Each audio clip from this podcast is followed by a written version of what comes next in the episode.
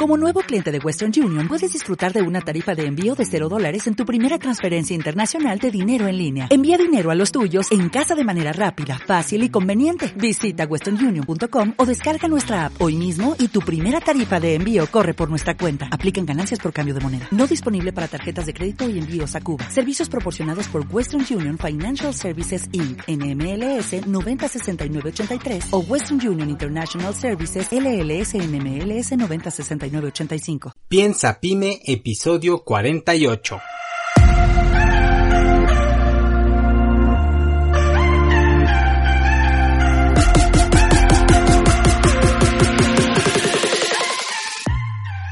Hola, ¿qué tal? Yo soy Jorge Santiago y te doy nuevamente la bienvenida a tu podcast Piensa Pyme. Este es un podcast de negocios para emprendedores donde aquí hablamos de ventas, de innovación y marketing. Y aquí también vas a encontrar todas las herramientas y los fundamentos necesarios para que puedas iniciar tu emprendimiento con el pie derecho y así lograr que tu negocio trabaje por ti. Bienvenido.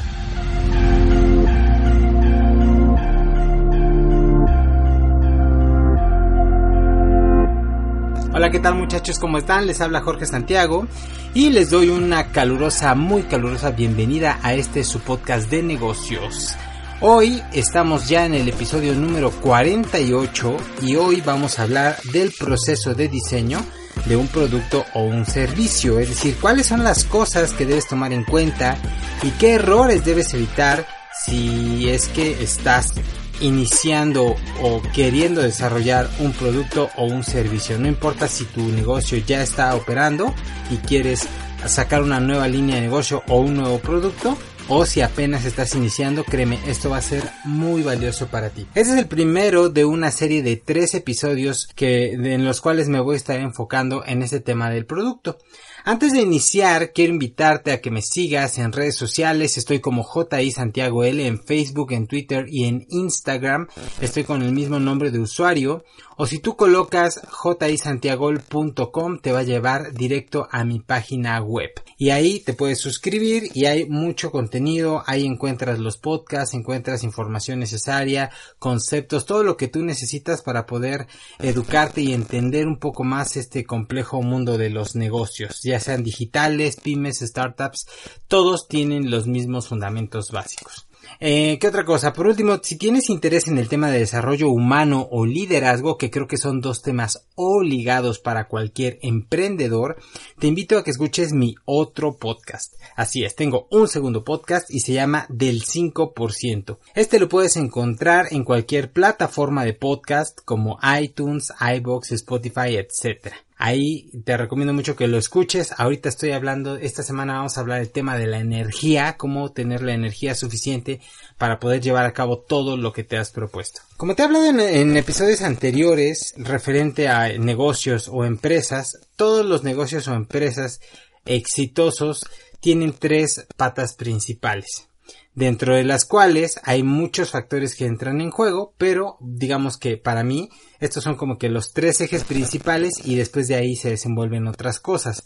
Lo primero y lo más importante es la filosofía de tu negocio. La segunda es el producto y la tercera es la estrategia.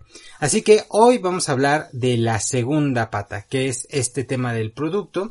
Y con producto me refiero no solamente a algo físico, sino puede ser también algún tipo de servicio que tú ofrezcas en tu negocio. Es decir, lo que vendes y por lo que las personas están dispuestas a pagarte. Em, eh, hemos hablado en episodios pasados sobre esto, sobre esta parte del producto y que el producto debe estar siempre 100% enfocado en la resolución de un problema. Y mira, es importante que sea un problema real, es decir, un dolor que sea lo suficientemente fuerte para que alguien esté dispuesto a renunciar a su dinero, a pagarte por una solución para este problema. Ahora, el, el tema del producto no solamente atiende un problema externo, hoy vamos a ver los tres factores clave que tienes que analizar para poder hacer el diseño de un producto exitoso. Bien, vamos con el pilar número uno, que es la resolución del problema externo, que es de lo que ya hemos hablado. Mira, muchos de los emprendedores cometen el error de diseñar el producto en base a un problema, pero conforme a su propia perspectiva.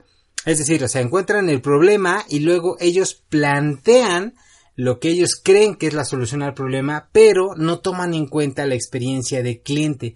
Y mira, este error es muy, muy común y se da principalmente por falta de calle o falta de campo. Eh, es decir, falta esa interacción con el futuro cliente, porque aunque tú creas que eh, el producto puede estar basado en el problema, la solución se crea y se diseña dentro de cuatro paredes. Si tú lo haces así, entonces el dueño, el fundador, el equipo van a trabajar como locos y una vez que lo terminan salen corriendo y lo quieren vender. Pero se dan cuenta que solamente el, mercado pues no lo va a usar de esa manera, que ellos, como ellos pensaban que iba a ser usado, no funcionó y mientras tanto ya desperdiciaron tiempo, dinero, recursos y no hay ventas. Ese es un error que pasa muy frecuentemente, que tenemos esa como manía de ser como inventores locos, pensando que tenemos la solución, pero realmente la solución es mucho más fácil de lo que pensamos, la tienen nuestros clientes. Entonces es importante que antes de tener un producto terminado, o sea que tengas un prototipo, algo básico y que eso lo lleves a la calle, que exista ese contacto entre el cliente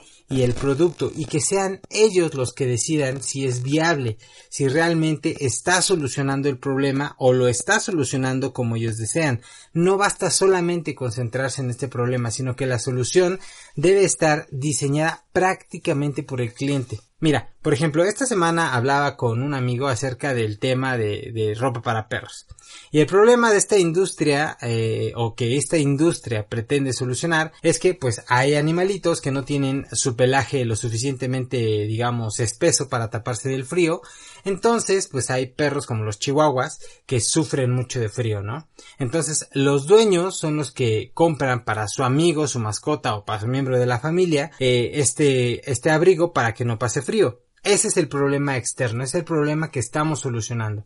Ahora, una vez que tenemos una mínima solución viable, necesitamos ir más profundo hacia una resolución de un problema interno, que ese es el, el pilar número dos. El problema interno eh, es donde vamos a entrar un poquito más a fondo en la psicología de nuestro cliente donde vamos a intentar conocer a, a, nivel mental, a nivel psicológico, cuál es el problema real que está originando la necesidad que nosotros pretendemos solucionar con este producto. Mira, y para que no te suene a chino o a trabalenguas, te, te, voy a dar algunos ejemplos. Pero mira, internamente nosotros mentalmente tenemos un problema que es lo que nos está motivando o nos está impulsando a buscar una solución para lo cual compramos algo, ¿no? Un producto. Si nos quedamos simplemente con el análisis externo, por ejemplo, la ropa de, del perrito, ahí, ¿qué haces? Creas un producto commodity. O sea, si está enfocado sí está teniendo una, una, una necesidad, pero es un producto como los demás. Realmente no hay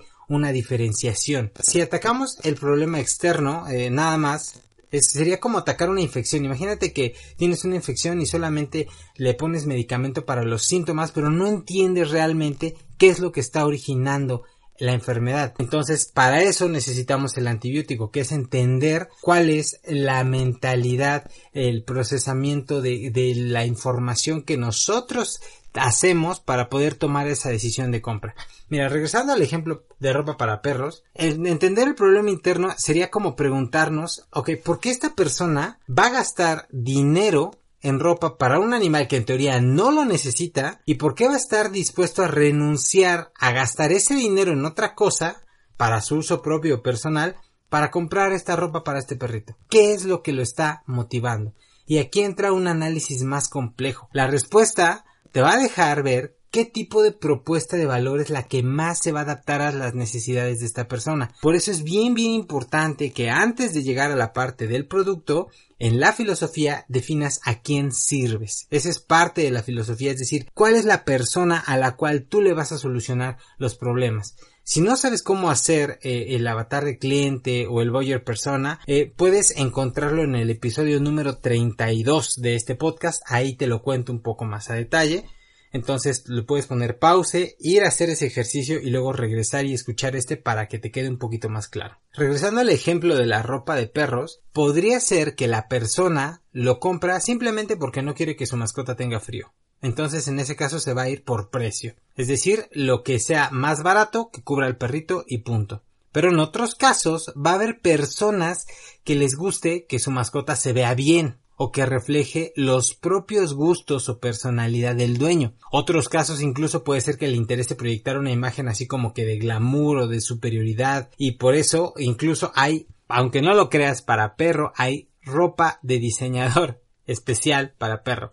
Entonces, si tú te das cuenta, al final es un producto, pero está enfocado de diferentes maneras. O sea, es ropa para perrito, pero los compradores van a estar dispuestos a comprar diferentes tipos de prenda, diferentes tipos de precio, dependiendo de la motivación interna que ellos tengan, que es la necesidad que nosotros vamos a atender. Por eso es que debes de saber, ok, ya tengo el problema externo, la ropa para perros. Ahora, el problema interno es que mi cliente por decir, eh, es un, una persona, eh, digamos, ejecutiva y le gusta que su perro se vea bien. Entonces le voy a vender ropa premium, porque si le vendo la ropa que cuesta, no sé, 5 dólares en el supermercado que lo tapa, pues probablemente no la va a comprar. Para poder entender esto un poquito más, eh, es útil preguntarse cuáles son los temores internos del cliente.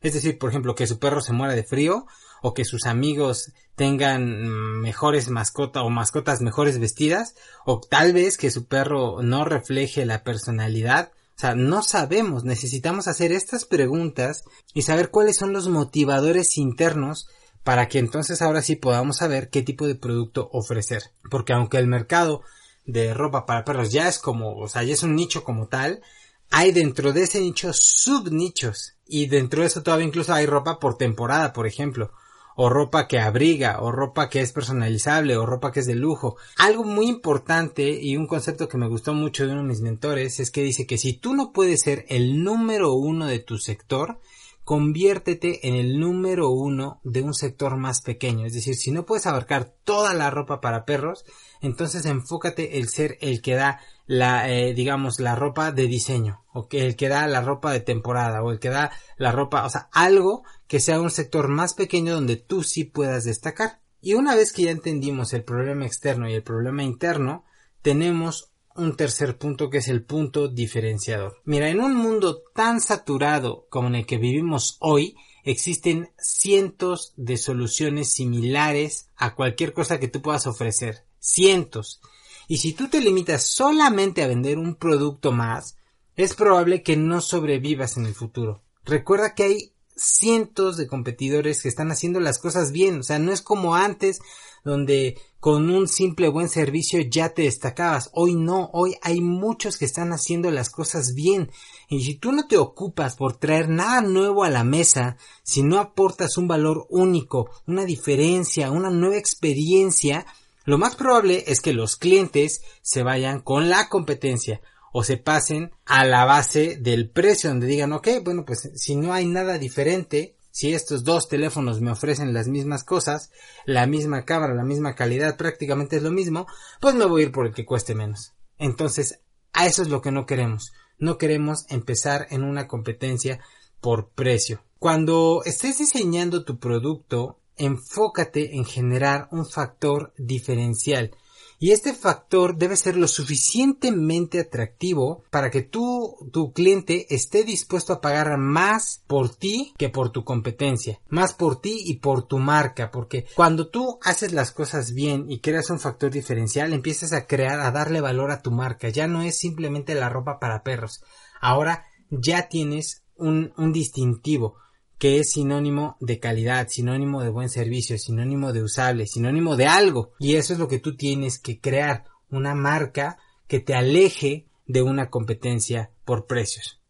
Ahora, algo que funciona muy bien es cambiar de ofrecer un producto a ofrecer una oferta. Y esto es algo bien interesante que de hecho yo se lo escuché a Euge Oyer y la verdad es que te lo voy a compartir aquí en episodios, eh, yo creo que en el siguiente vamos a hablar de ello, pero bueno, para cerrar este, este punto, eh, si quieres saber cómo crear un diferenciador en tu producto o en tu servicio, te recomiendo que escuches el episodio número 35 donde hablo específicamente de esta parte de cómo crear un factor diferencial. Entonces, vamos a hacer una pequeña recapitulación.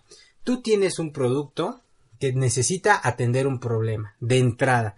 Si tu producto puede estar muy bonito, muy bien diseñado, pero no soluciona el problema, de nada sirve. Primero, antes de enamorarte de un diseño de un producto de algo, enfócate en cuál es el problema que voy a resolver.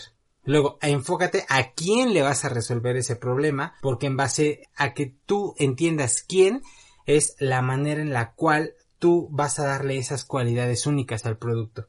Luego, tienes que entender que tu producto no solamente va a atender un producto o va a atender un problema externo o va a atender un problema en general, sino lo va a cubrir de una manera específica dependiendo de la mentalidad y la perspectiva de tu cliente. Entonces necesitas entender cuál es la psicología, qué es lo que está motivando a tu cliente a renunciar a su dinero para gastarlo en la solución del producto, porque eso te va a dar la pauta para poder crear una marca y un valor diferencial. Y por último, ya que entendiste eso, entonces ahora sí creas algo que sea único, diferente, traes algo nuevo a la mesa, puede ser algo nuevo en el proceso, algo nuevo en el empaque, algo nuevo en el diseño, algo nuevo en la experiencia, algo diferente que te haga único, que tu producto se diferencie de otros. Porque si tú no traes nada que sea lo suficientemente significativo para crear una diferencia, entonces vas a empezar a competir